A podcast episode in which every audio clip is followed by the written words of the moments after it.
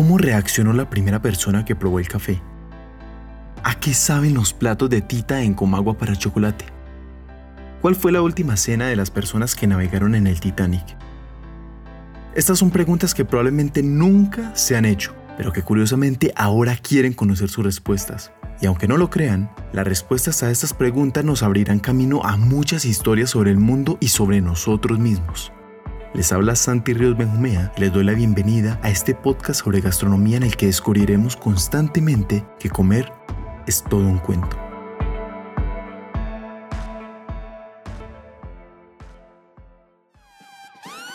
Aunque ninguna de estas películas es nueva, les advierto que va a haber mucho spoiler, así que el que se queda es bajo su propio riesgo. Ahora sí, les doy formalmente la bienvenida al primer episodio de esta trilogía sobre la gastronomía en el cine. Pero antes de lanzarnos con la primera película, vamos a tener en cuenta algo muy importante. Y es que este análisis nos va a ayudar a entender de otra manera todas las cosas que nos comunica la comida y la cocina, pues vamos a pasar por todos los detalles, desde los que todos sabemos hasta los más inesperados e incluso algo bizarros. Así que no siendo más, empecemos.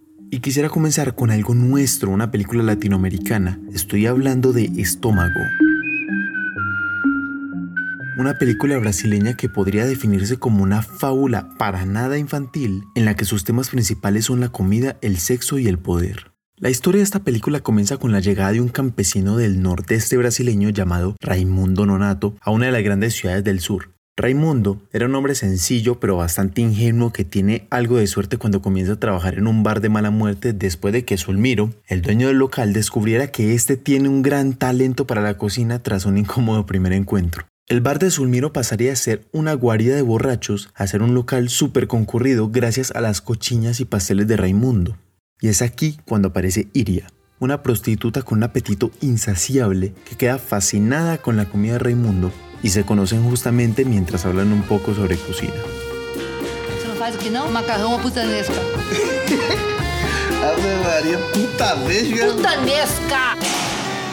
Y a partir de aquí, Raimundo y Iria van a comenzar uno de los trueques más antiguos que existen, el intercambio de comida por sexo. Y no solo eso, sino que Iria cada vez que come lo hace con un goce y una satisfacción que nos recuerda claramente que comer es otro de los placeres gigantes que nos hace olvidar de todo lo demás mientras lo estamos disfrutando.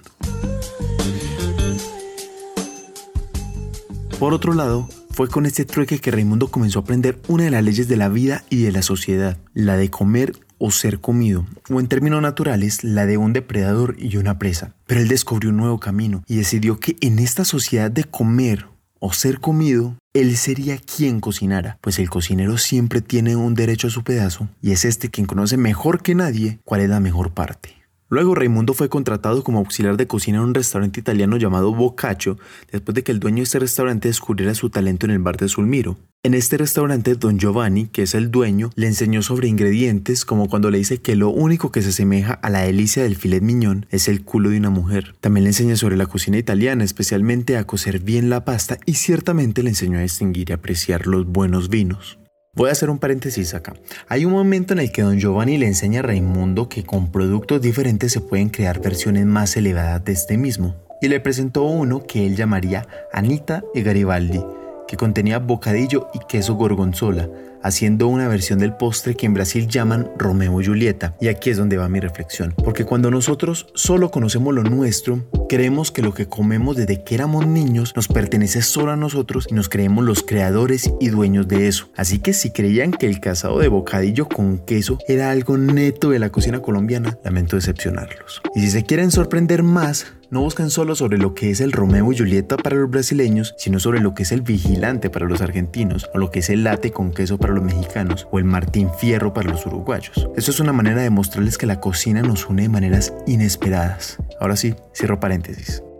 Entonces, mientras Raimundo trabaja tanto en el bar como en el restaurante italiano, nos muestran paralelamente la historia de cómo él utiliza la cocina para ir ascendiendo entre sus compañeros mientras está en prisión. ¿Y por qué está en prisión? Ya lo vamos a ver.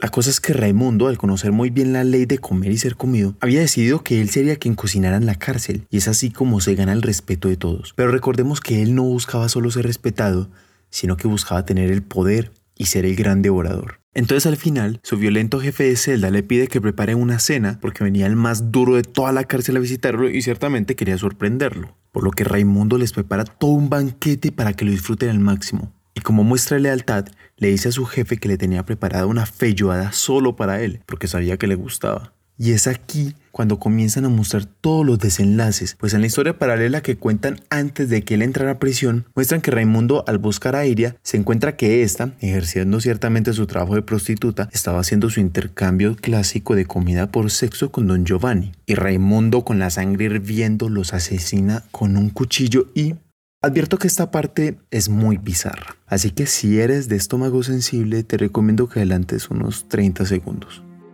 Entonces Raimundo los asesina y corta una rodaja de la nalga de Iria para asarla, pues quería probarla, ya que aquella metáfora que le hizo Don Giovanni sobre el filet miñón comparándola con el culo de la mujer, Raimundo se lo había tomado literalmente. Y ese fue el motivo por el que fue a prisión. Y la historia no termina aquí, porque ¿Se acuerdan de la cena que Raimundo había preparado para su jefe en la prisión? Bueno, cuando éste le dio la feijoada que había hecho especialmente para él, resultó que la había envenenado de tal manera que su jefe tendría una muerte lenta y dolorosa, y además sin ningún rastro quedando Raimundo con todos los privilegios de su jefe en la cárcel y con el respeto de todos. Así que si alguna vez escucharon que el mejor asesino es un cocinero, bueno, ya saben por qué es. Pero pasemos a otra película ya más apta para toda la familia. The Hundred Foot Journey o Un viaje de 10 metros en español. Esta película es de mis favoritas porque nos muestra cómo dos culturas completamente ajenas se unen a través de la cocina. Esta historia comienza con la migración de una familia de la India hacia Europa debido a una disputa política muy violenta que se dio en su país que desafortunadamente les cobró la vida de su madre, que fue quien le enseñó no solo a cocinar, sino a sentir una gran conexión con los sabores y los aromas a su hijo Hassan, nuestro personaje principal en esta historia. Hassan y su familia viajaron primero a Londres, donde les fue como perro en misa, así que decidieron buscar mejor suerte en Francia, donde por un percance que casi les cuesta la vida, se quedaron en un pequeño pueblo del sur llamado San Antonán. En este incidente conocen a Marguerite, una cocinera que les ayuda y los lleva para su casa donde los recibe con varios productos como frutas y tomates de su huerta y quesos y aceites que hacían familiares de ella desde cero. Esta escena impactó mucho a la familia india, pues era muy bonito para ellos encontrarse con otra cultura que, a pesar de ser muy diferente a la suya, también tenían gran respeto y valor por su propia cocina y sus productos. Después de pocos días, en las afueras del pueblo, el papá de Hassan decide comprar un viejo restaurante desalojado para poner su restaurante familiar, justo al frente del mejor restaurante del pueblo, que contaba con una estrella Michelin llamado Le Sol Pereux. Y como este nombre es tan difícil de pronunciar, espero que lo recuerden porque no lo voy a repetir. Este restaurante le pertenecía a una mujer de carácter fuerte llamada Madame Majorie, interpretada por la icónica Helen Mirren, quien tendrá una gran rivalidad con el papá de Hassan tras abrir su restaurante de comida india justo al frente de su restaurante. Y aquí hay una escena que me gusta mucho, y es cuando muestran un paralelo de las dos cocinas mientras realizan la mise en place, que es cuando dejan todas las cosas listas para el servicio. Entonces por un lado se ve la cocina de los indios, un poco más rústica en su preparación, demostrando una fuerte tradición ancestral. Y por el otro lado se ve ese estilo de cocina jerarquizada y organizada que crearon los franceses de Carême y de Escoffier, que luego terminaría de posicionarse con el nacimiento de la Nouvelle Cuisine. También se observaría en la cocina de Hassan preparaciones con cocciones extensas y bien condimentadas, demostrando una cocina con una fuerte personalidad. Y por el lado de los franceses se observaban preparaciones con cocciones más ligeras y sutiles con sus condimentos. Este paralelo me encanta porque hace una comparación de las dos cocinas pero resaltando la belleza de cada una, porque es la verdad, ambas cocinas son espectaculares a su propio estilo. Luego los enfrentamientos entre ambos restaurantes irían aumentando cada vez más hasta que por un desafortunado suceso en el que Hassan termina con ambas manos vendadas por quemaduras graves, Madame Mayori decide detenerse por su parte. Después, Hassan invita a Amada Mayoría a su casa para que se escampe de un fuerte aguacero y le pide que le ayude a cocinar un omelette, el cual le prepararía con hierbas y especias que se usan normalmente en la cocina india. Esta mujer queda tan fascinada con la pasión y el talento de Hassan tras probar su omelette que hace todo lo posible para que se vaya a cocinar a su restaurante. Por cierto, Olvidé mencionar que Hassan solía leer con mucha pasión unos recetarios clásicos de la cocina francesa que le había regalado Marguerite. Y creo que más de uno de los apasionados por la cocina que escuchan este podcast se pueden sentir identificados con Hassan cuando éste iba pasando lentamente las hojas del recetario mientras iba imaginando cada uno de los sabores y aromas en su cabeza y se iba saboreando con un gran disfrute cada una de las páginas. Pero sigamos con la historia. Hassan, tras un año en el restaurante de Madame Majorie, logra darle otra estrella a Michelin y aquella historia llega a los oídos de los grandes restauranteros de París, quienes lo buscarían para que sea el chef en sus restaurantes y les ayude a ellos también a ganar otra estrella Michelin. Hassan al irse a París comienza a aprender mucho de la nueva cocina tecnoemocional, haciendo esferificaciones, usando nitrógeno y demás cosas por el estilo, pero comienza a sentirse vacío hasta el punto de sentirse atacado por una fuerte nostalgia, pues esa cocina fría y meticulosa le había hecho olvidar sus orígenes, se había olvidado de aquellos sabores intensos de la cocina de su familia y las preparaciones sutiles que había aprendido en el restaurante de Madame Majorie. Así que sin aviso previo, Hassan decide volver al pueblito con su familia y sus amigos del restaurante, donde decidiría que sería ahí en ese restaurante de Madame Majorie donde iban a buscar la tan anhelada tercera estrella Michelin. Y es así como esta película, a través de un choque de culturas y de cocinas, nos recuerda las palabras de Borges cuando dijo que todos somos iguales hasta en la manía de creernos diferentes. Ahora pasemos a otra película también ambientada en Francia que nos cuenta algo que vivieron muchos restaurantes en Europa y era la necesidad de evolucionar de la nouvelle cuisine a la cocina de vanguardia. Estoy hablando de la película Comme un chef o El chef en español. Esta es una película protagonizada por Jean Reno como un reconocido chef francés llamado Alexandre Legard y por Michael Jun como Jackie, un joven cocinero con una personalidad muy divertida y con un talento impresionante y que además siempre ha soñado con ser reconocido como chef en uno de los grandes restaurantes. En esta historia nos muestran cómo Alexander Legard, siendo todavía un chef excepcional, ve cómo su carrera va decayendo por competir con sus platos clásicos contra la nueva tendencia de cocina tecnoemocional. Pero afortunadamente, después de descubrir el talento de Jackie tras probar una sopa que éste había cocinado en un asilo, le pide que vaya a trabajar con él. Y aquí comienza una divertida trama en la que Jackie y Alexander se embarcan en una aventura para modernizar la cocina del restaurante de Legard para evitar que los inversionistas lo cierren. Y hacen todo lo posible por descubrir y entender esa nueva cocina de la que todos hablan. Y después de entenderla un poco, deciden sacar un nuevo menú para servir en una cena especial en la que invitarían a unos críticos y le demostrarían que el restaurante aún puede dar la talla a las nuevas exigencias de los paladares del público. Pero tras un intento de sabotaje por el principal inversionista del restaurante impidiendo que le llegara el pedido de insumos para el servicio de ese día, Jackie se vio obligado a comprarle todos los productos de una pequeña tienda de abarrotes que quedaba cerca del restaurante e inventarse un menú totalmente nuevo y él solito, porque Alexander estaba asistiendo a la presentación de la tesis de su hija. De igual modo, después de que Jackie creara un espectacular menú y los críticos lo amaran, el restaurante sobrevive y Alexander se retira de su carrera como chef, dejándole el mando de la cocina a Jackie. Esta película era la típica trama de las comedias románticas, pero si quieren pasar un buen rato mientras aprenden un poco de cocina, les recomiendo que la vean. Y ahora vamos con la última película de esta primera análisis, la cual es posiblemente la más esperada por todos. Y hablo nada más ni nada menos que de Ratatouille.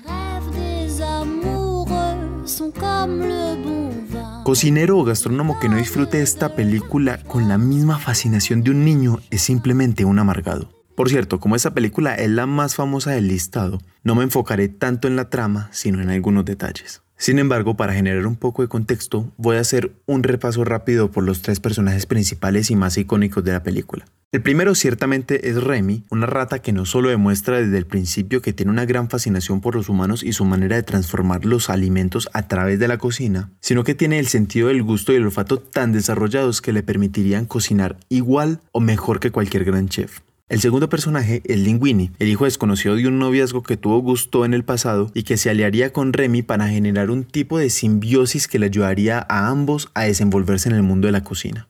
Y finalmente, Antonego, un crítico gastronómico exigente, duro y severo, que tras una mala reseña que le costó una de las cinco estrellas que tenía el restaurante de Gusto, decide volver a aparecer después de escuchar que el restaurante había recobrado su popularidad. Ahora sí, vamos con los detalles. Resulta que esta película, para que fuera lo más acertada posible en los temas de la cocina, fue asesorada por el reconocido chef Thomas Keller, quien es el quinto chef con más estrellas Michelin acumuladas en toda la historia. Y esto se puede ver, por ejemplo, cuando recordamos el momento en el que Remy está viendo la cocina del restaurante de Gusto por primera vez desde el techo, Vale recalcar que es así como funcionan las cocinas en Francia, o al menos así funcionaban hasta comienzos del siglo XXI. Y en esta cocina vemos claramente una jerarquización y una sectorización de esta, donde la cabeza de la cocina es el chef, Luego le sigue el sous-chef y después los demás jefes de área como el saucier y el chef de partie que son los que muestran en la película. Este es uno de los motivos de por qué la cocina francesa es tan popular, no por sus recetas propiamente, sino porque de ellos heredamos la jerarquización de la cocina, la sectorización, las vestimentas y el color blanco. Entonces poco a poco vamos entendiendo algunos detalles de la historia de la cocina y esto nos ayuda a entender un poco el por qué la cocina francesa es tan popular y aclamada. Otro dato de la película es el rol del crítico Anton Ego, que representa no solo a los grandes críticos de Francia y Europa, sino a las listas como la mítica Guía Michelin, porque esa gran presión que ejerce la crítica de los restaurantes en Europa era así de real. Tanto que en la película muestran la presión de tal modo en la que hacen una insinuación de que la muerte de Gusto pudo haber sido una consecuencia directa después de haber perdido una de sus estrellas. Esto es tan así que se dice que la historia de Gusto fue basada en la muerte de Bernard Loiseau, un chef francés que tras una mala reseña se quitó la vida en el 2003. Y este es un mensaje de la película sobre el gran costo injustificado de la perfección. Otro momento importante de la película Ratatouille es en el que Remy está comiendo queso experimentando una mezcla de sabores, aromas y sensaciones. Y por otro lado, come una fresa, que lo hace sentir algo totalmente distinto al queso, pues sus aromas, texturas y sabores son distintos. Y finalmente, mezcla ambos generando una nueva armonía. Este ejemplo de sinestesia que nos muestra en la película la usan para contarnos sobre esa infinidad de mezclas de sensaciones y de sabores que aún tenemos por descubrir. Así que tomen nota sobre eso. Y no solo se descubren sabores, sino también formas de presentarlos, porque esto fue justamente lo que hizo Remy con Antonego cuando le sirvió la ratatouille, sino que la sirvió de una manera más refinada. De hecho, la variante de ratatouille que sirvió Remy en la película tiene nombre propio y se llama Confit Villalti, que fue creada por el chef francés Michel Gerard, que es uno de los padres de la Nouvelle Cuisine. Y hablando de Antonego, vamos a tomar dos temas específicos. El primero es cuando come el plato de Remy y que éste lo hace evocar la cocina de su madre, lo que nos explica que la experiencia del sabor es muchísimo más compleja que lo que sentimos meramente con nuestras papilas gustativas, sino que también está esa traducción de las sensaciones que se generan en el cerebro y es ahí cuando le damos nombre a los sabores y logramos emocionarnos. Y estoy seguro que a más de uno aquí les ha pasado, que han comido algo en algún lugar y les ha evocado la infancia, su lugar de origen, pues su país, su pueblo, a sus abuelas, a sus mamás. Entonces, como les dije, el sabor no está solamente en las papilas gustativas, sino que es algo mucho más complejo.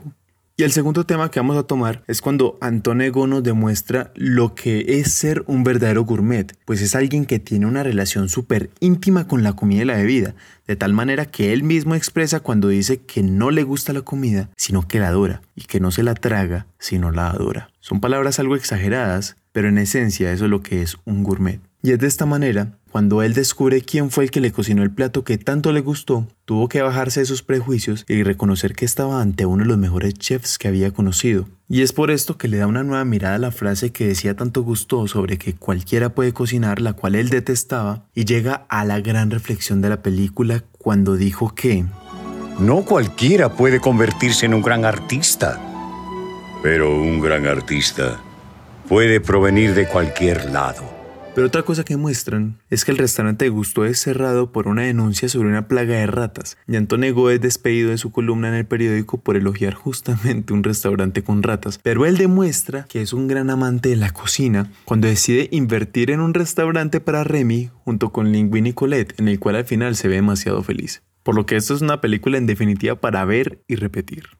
Entonces, pasamos por las cocinas del asesino Raimundo Nonato en la película Estómago, así como por la mezcla de sazones de Hassam cuando unió la cocina india con la francesa en The Hundred Food Journey. También vimos lo que tuvieron que pasar varios restaurantes clásicos en Francia cuando llegó la mal llamada cocina molecular, como se muestra en Common Chef. Y finalmente, nos dimos un paseo por los datos curiosos de Ratatouille para entender bien la frase del chef Gusteau cuando nos dice que cualquiera puede cocinar. Gracias por haberme acompañado en este viaje donde pudimos apreciar una vez más que comer es todo un cuento. Si desean participar y recomendarme temas para los episodios o para realizar alguna colaboración interesante, me pueden encontrar en Instagram como arroba santirriosb, donde me podrán seguir y escribir. Además, no se olviden de suscribirse al podcast para que estén siempre actualizados de cuando se sube un nuevo episodio. Les recuerdo que les ha hablado Santi Ríos Benjumea y los espero en este mismo espacio donde compartimos el buen gusto por aprender. Hasta pronto.